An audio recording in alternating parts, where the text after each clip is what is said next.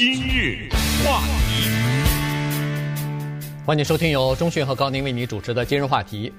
呃，这个今天我们就来聊一下，呃，总统他呃任命一些人进入到某些办公室里边，然后把原来的这个负责人呢，等于是给他清理一遍啊。这个主要指的是政府内部的这些人员，有一些人员要么就是不听话，有些人员独立性太强啊，包括刚才说的这个呃纽约的曼哈顿。呃，南区的这个检察官办公室，那简直是一个恨不得是一个独独立性非常强的这么一个地方啊！人们都说那是一个呃叫做主权区啊，那是其他的人呃没有办法打进去的，也他也不受那个呃这个政治立场的影响。那么现在呢，哎，国际美国的国际新闻署啊，也开始进行清理这个上层的运动了，而且这个事情呢。其实还在纽约的那个检察官办公室之前，在上个星期就发生了，包括美国之音的台长、副台长也已经都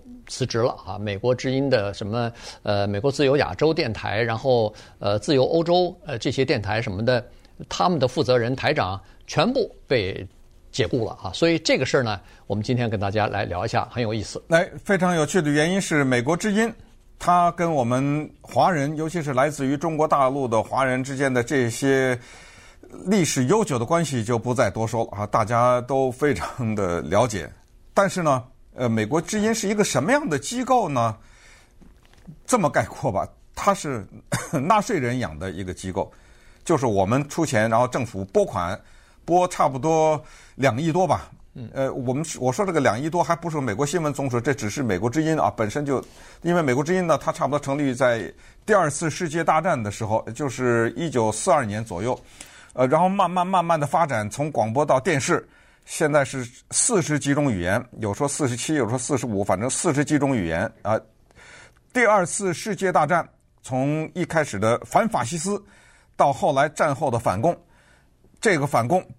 有包括。以苏联当时为首的东欧的这个集团和以中国这边为首的亚洲的这些共产主义，他们成立自由亚洲电台的时候，当时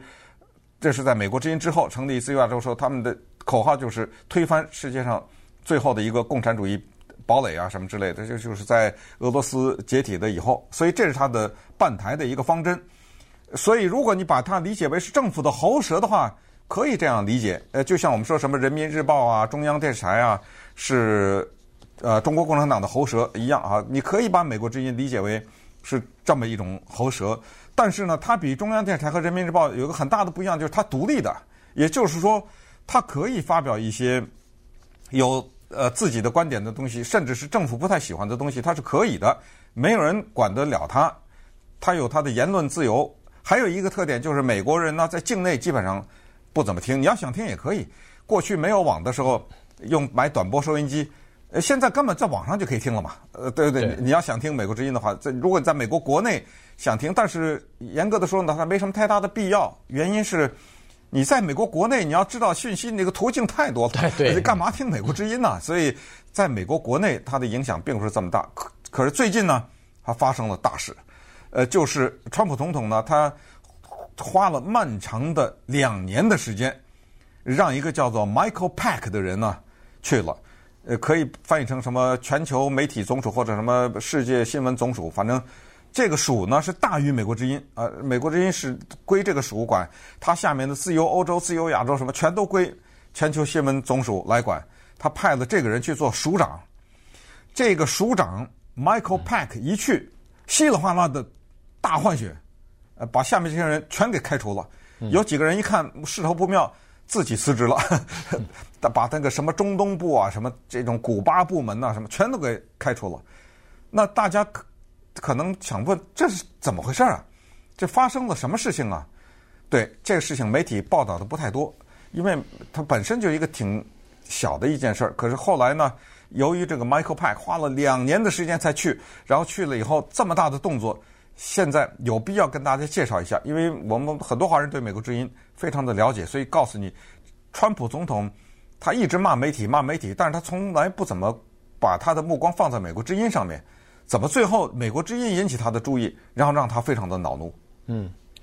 呃，美国之音因为川普总统一开始没注意，是因为他的受众啊，基本上都是海外的。对，尽管受众非常多啊，一两个亿呢，非常多啊，但是呢，呃，他是在海外的，所以对川普的这个竞选连任来说呢，影响并不是很大，因为它主要是这个国际政策方面的东西，再加上呢，美国之音它的它本身也有一个自己的叫做宪章啊，自己的经营的理念，它这个理念呢，就是说他们报道的新闻。呃，进行的评述啊、评论啊，应该是独立的和公正的。你这样的话，你对世界其他各种语言进行广播的时候，人家才觉得你是公正，才愿意听嘛。你如果要是全部是宣传的话，那逐渐的听众就会减少，因为这里头宣传意味太重，不行啊。所以呢，呃，这个过去这几十年，大概美国之音秉承的就是这个这个理念吧。但这个呢，就触怒了。呃，川普总统哈，尤其是在最近的这个，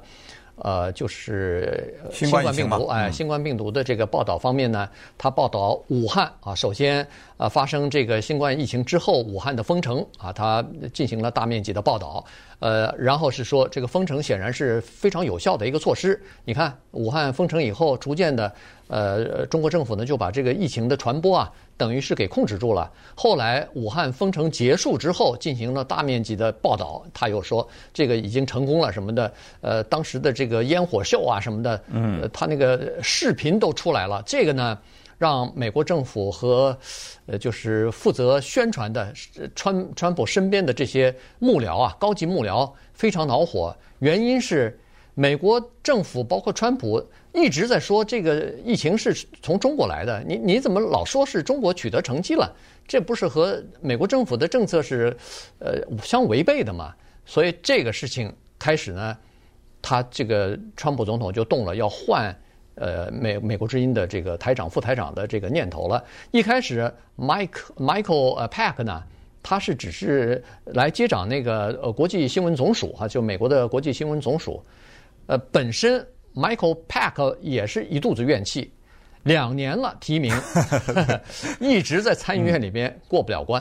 原因就是民主党反对，坚决反对，所以呢他没法过关。再加上呢，共和党其实在参议院里头有多数票，他可以过关的，但是呢，共和党的这个多数票啊，他每次要通过一个人选，他要和共民主党啊。要有一些条件交换，要要谈条件，不是说我想通过就通过的，也有一些让步的。你让我这个通过，以后你的哪个东西我也会通过。反正这里头私下的交易是非常多的。那么共和党方面呢，认为说这国际新闻总署啊，它是一个比较边角的一个，不是特别被美国民众所看重的，被政界人物所看重的这么一个机构，因为它是对对外宣传嘛，所以呃。这个共和党的这些在参议院里面的资源和投票权呐，它基本上都是用在，比如说是什么联邦法官呐、联邦检察官呐，呃这些东西，或者是一些比较重要的这个开支法案啊，它都是用在这些方面。他认为说这个，呃，好钢要用在刀口上嘛，你用在这个上头做个交换什么的划不来啊，这个牺牲了很多资源。但是自从今年的新冠疫情之后呢，民主党和共和党在这个问题上达成一致了。嗯，那么于是就产生了美国之音变成了川普焦点的这个问题。因为美国之音有个记者叫 Stephen Herman，常常川普总统开记者会的时候，下面不是坐一堆记者嘛？呃，一会儿问这个，一会儿问那个。他数次刁难总统，然后呃，那个川普说：“你是谁啊？”啊，我是 Stephen Herman，什么机构？美国之音。你干嘛跟我过不去啊？啊，对，你拿着我的钱呢？不，当当然没有这么说了。就是说，这是我的拨款呢，我联邦政府，你你这是等会儿，你这是刁难我，你是代表谁在这讲话呢？你怎么怎么跟我？因为这种刁难到美国之音都播出去了嘛，对不对？他是记者，他的采访就都播出去了。你为什么在国际上面把我等于是反映出一种很无能啊，或者什么以这这种姿态来呈现给国那国际上面？这不是变成了共产党的宣传部了吗？他是用的，他说美国之音到川普后来他发的推文是令人作呕啊，呃，他都已经说到这，他说那个呃，就美国之音的负责人，就也可以叫他台长吧，是一个女的，Amanda Bennett，对不对？他也说这个人，他说这个人啊，这不是倒不是他说，这是呃 Steve Bannon 说的啊，就是川普总统之前那个高级顾问叫班农嘛，对不对？他也站在川普总统这边讲话。他说，美国之音的台长 Amanda Bennett，他说他是中国共产党的一条走狗啊。嗯、他在自己的 podcast 上是这么说。好，那么我们现在哦，另外他还揭穿揭穿了那个 Pence 不戴口罩这个事儿。这也是美国之音给挖出来的。嗯，呃，就是 Pence 他去医院里去看的时候，他去那个 Mayo Clinic 去看病人的时候没戴口罩，然后问他的时候，那个 Pence 说：“哦，这个他对不起，对不起，对不起，我不知道啊。”但是后来美国之音挖出来，副总统 Pence 他身边的人早在副总统去以前已经发出通知，说我们需要口罩。那你怎么会说你不知道呢？撒谎吗？这个一下，这个弄得这个副总统非常的尴尬啊。好，那么稍等一会儿，我们看看这个班农这个人，他对 Michael Pack 当全球新闻总署的署长是做了什么推动作用，以及这个 Michael Pack 他是个干嘛的？他是什么背景可以做这个职务？话题。欢迎继续收听由中讯和高宁为您主持的金融话题。呃，今天跟大家讲的呢是美国的国际新闻总署啊，他们的这个呃最上级的这个署长啊，呃被换了哈，Michael Pack，呃，他就是在六月份的时候刚刚获得这个提名，获得参议院的通过，仅仅获得通过不到一个星期，稀里哗啦的就把。上层他所管的这些部门，包括什么美国之音啊，呃，这个自由亚洲啊，呃，还有自由欧洲啊，这些电台，包括中东广播，呃，这个古巴对古巴广播办公室负责人，稀里哗啦，要不就是撤了，要么就是自己逼他们，等于是自己辞职，因为你不辞职，接下来他们也知道，包括美国之音的那个呃台长 Amanda Jeanette 啊，Bennett，Bennett，呃，他他也知道，如果他和那个副台长不辞职的话。下一步就是他们了。你不辞职，我就让你走啊，我就开开除你，解雇你。于是他们在上星期三的时候呢，呃，政府台长都宣布就是辞职了啊。那么，呃，这个是为什么会在这个时期、这个时间发生呢？这个和最近川普身边的一些保守派的高级幕僚的这个想法或者是战略呢是相吻合的。呃，一个它有几个原因哈。第一个就是呃，他们对呃美国之音的这个做法啊，刚才说的什么对中国的这个报道也好，对呃川普的那个疫情的新闻发布会上呃提一些问题，让川普比较难回答的一些问题呃质询也好。呃，这个川普很恼怒哈，这是第一。第二呢，就是川普身边的一些呃保守派的顾问或者是幕僚呢，起了一定的推推动的作用，包括前国家情报总署的代署长啊，包括呃总局的代局长，包括这个白宫的人事办公室主任呐，嗯，McEntee 啊什么的，他们提出一个东西来，就是从现在开始，凡是川普提名的这些人选，都必须要注意。忠诚度的问题，也就是说，你提名的这个人上任以后，担任这个职务以后，要站在川普的这一边，不能有任何反对的意见。因为前不久我们刚说过，这个最高法院的两位保守派大法官进到这个法院以后，进到最高法院以后，做了两个裁决，似乎都是和保守派的理念所不合的啊。所以还有其他的一些案子啊，包括刚才说的那个。呃，这个纽约曼哈顿南区的检察官，这也是川普或者是这个共和党人提出来的，结果对他们不利啊。所以呢，这个现在白宫和总统身边的人提出来这个忠诚度的问题，要忠忠于川普才行，才能获得提名。这个这个 Michael Pat 呢？就做这个打手了。嗯，呃，这个可以理解。Michael Pack 是一个纪录片导演啊，他有这方面丰富的经验，而且呢，他拍的几个纪录片都还算是名片。呃，比如说在 Netflix 也可以看到有一个他拍的纪录片叫做《上帝和市中心》（God and the Inner City），这个讲的就是呃一些教会信徒啊，三个基督教的机构啊，在嗯。就是帮助，就是呃犯罪率比较高的啊，什么这些地方的孩子的这么这么一个大概这么一个呃故事片呃纪录片吧。我本来还想看的，还没排到，已经排在我的名单上，还没有排上呢。还有就是那个一九九四年的时候，当时共和党一下一举拿下了参众两院嘛。那么所以嗯、他一个纪录片是讲这个的。还有就是美国最高法院里有一个黑人的大法官，是极为保守的，就是 Clarence Thomas。他呢，Michael Pack 拍过一个纪录片讲他，